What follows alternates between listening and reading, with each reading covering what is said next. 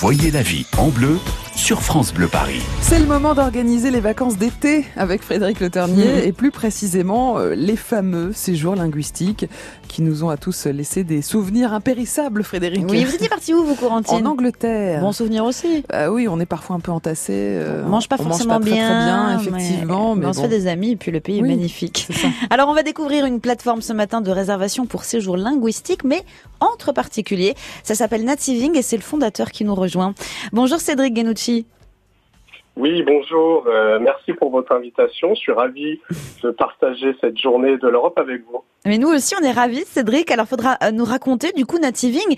euh, Qu'est-ce que qu'est-ce qu'on peut avoir? Des formules tout compris, hébergement, activité. Le concept original c'est que c'est entre particuliers.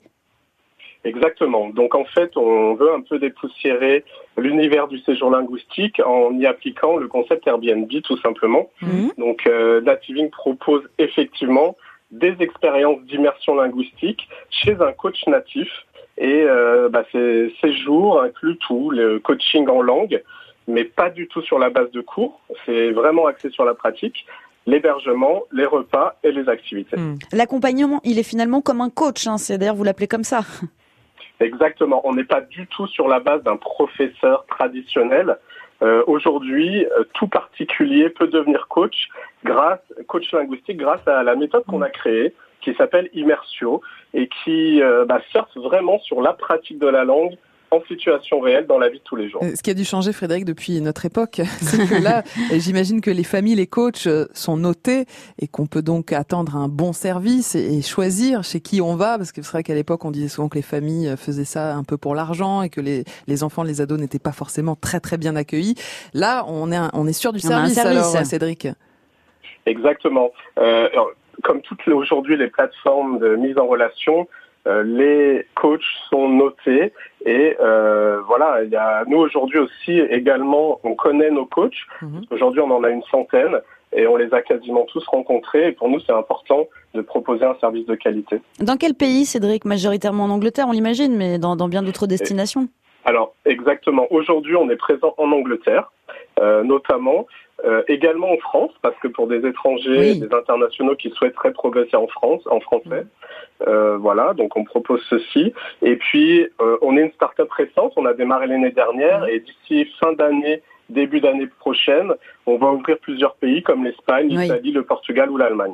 Est-ce que c'est vrai que les Français parlent globalement très mal anglais, Cédric? C'est catastrophique. Justement, sur l'Europe, on est bon dernier sur l'anglais. Ouais. Euh, et ça continue comme ça. C'est ça le pire, c'est qu'il n'y a pas de, il n'y a pas de très grosse progression.